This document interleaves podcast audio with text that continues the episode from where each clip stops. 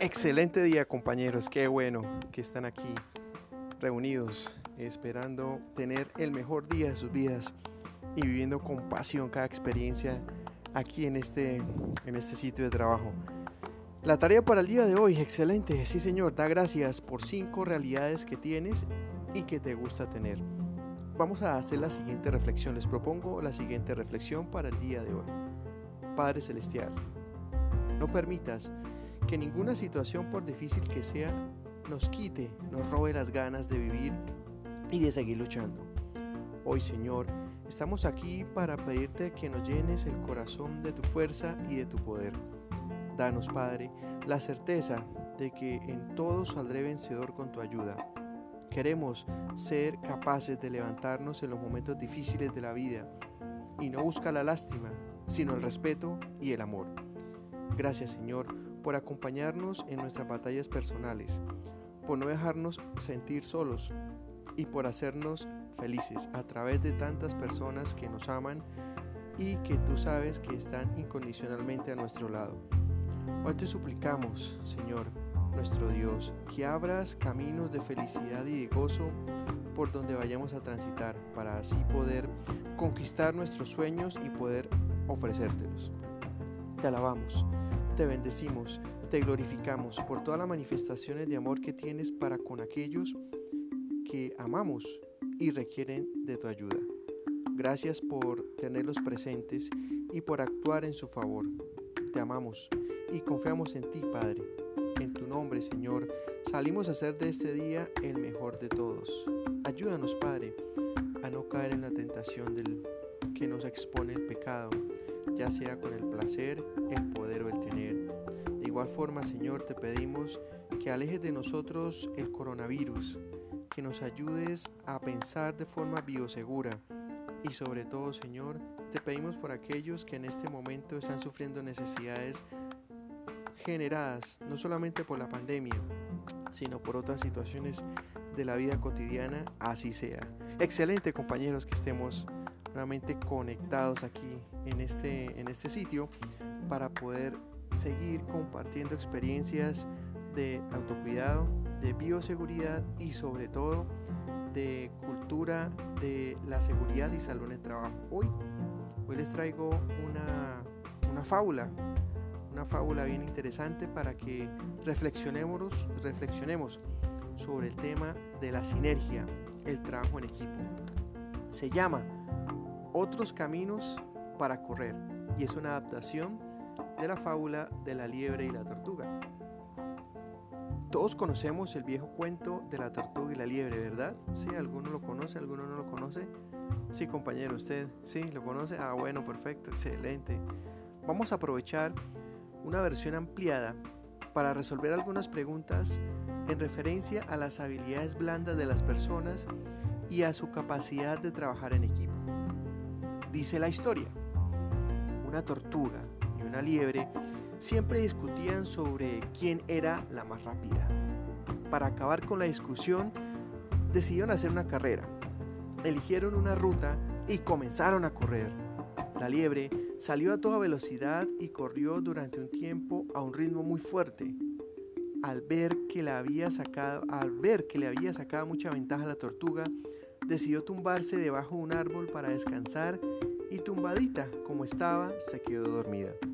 La tortuga, con un paso más lento que el de la liebre, la alcanzó mientras estaba dormida, la superó y terminó la primera carrera. La tortuga era la vencedora. Pero este cuento no termina aquí. La liebre estaba decepcionada con su derrota. Analizó la situación y reconoció sus errores.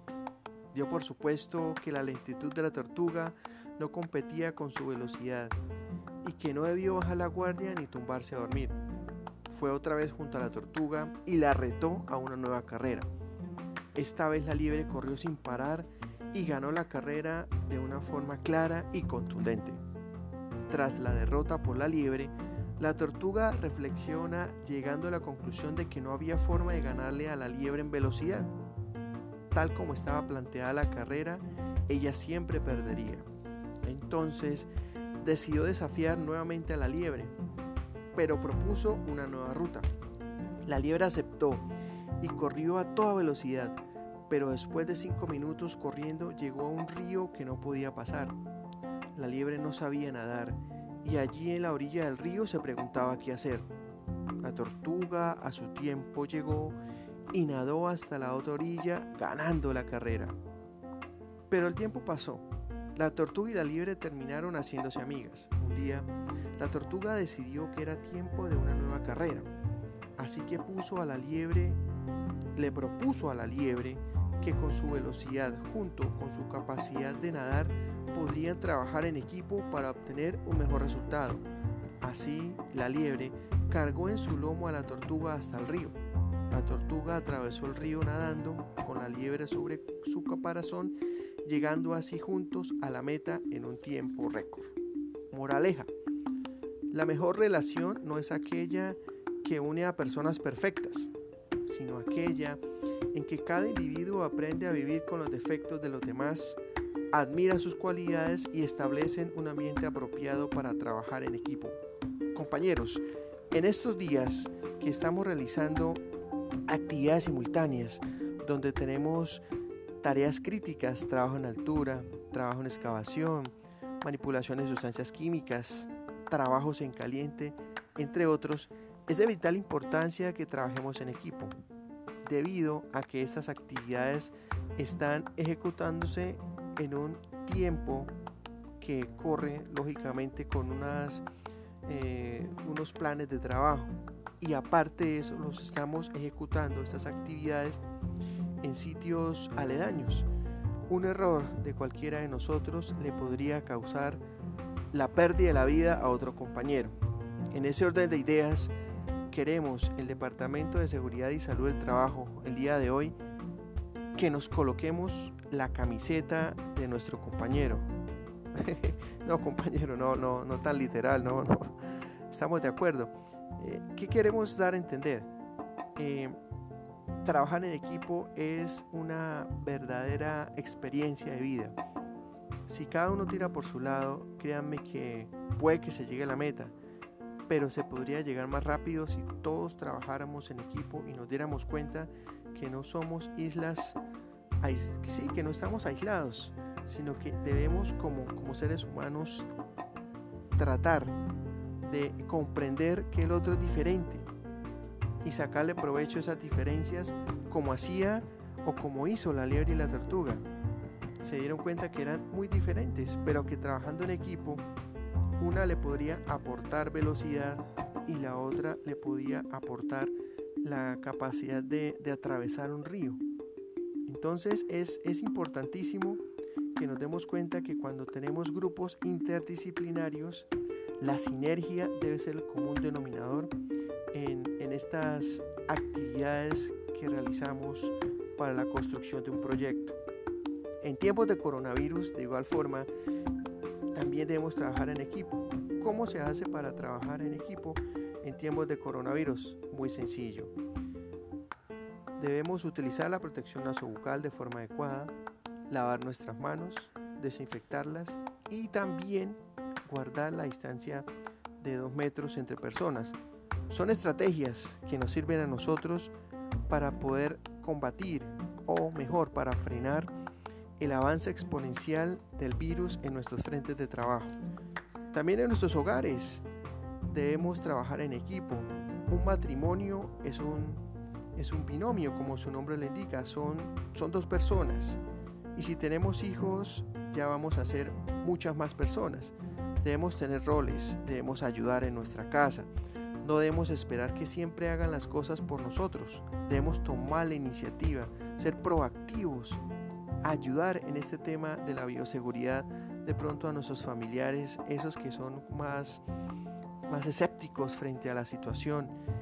Y de una u otra forma nos daremos cuenta que a largo plazo se verán los frutos, se verán los resultados. Compañeros, muchas gracias. Recuerden, siempre hay otra oportunidad para salir adelante. Siempre va usted a tener la posibilidad desde que esté vivo de cambiar su vida. Su vida depende de usted mismo. No le eche la culpa al gobierno, no le eche la culpa a la empresa, No le eche la culpa al jefe, no le eche la culpa a su esposa, a su esposo. No, la decisión la toma usted. Recuerde que la felicidad es una decisión. Usted tiene en sus manos la posibilidad de cambiar su vida.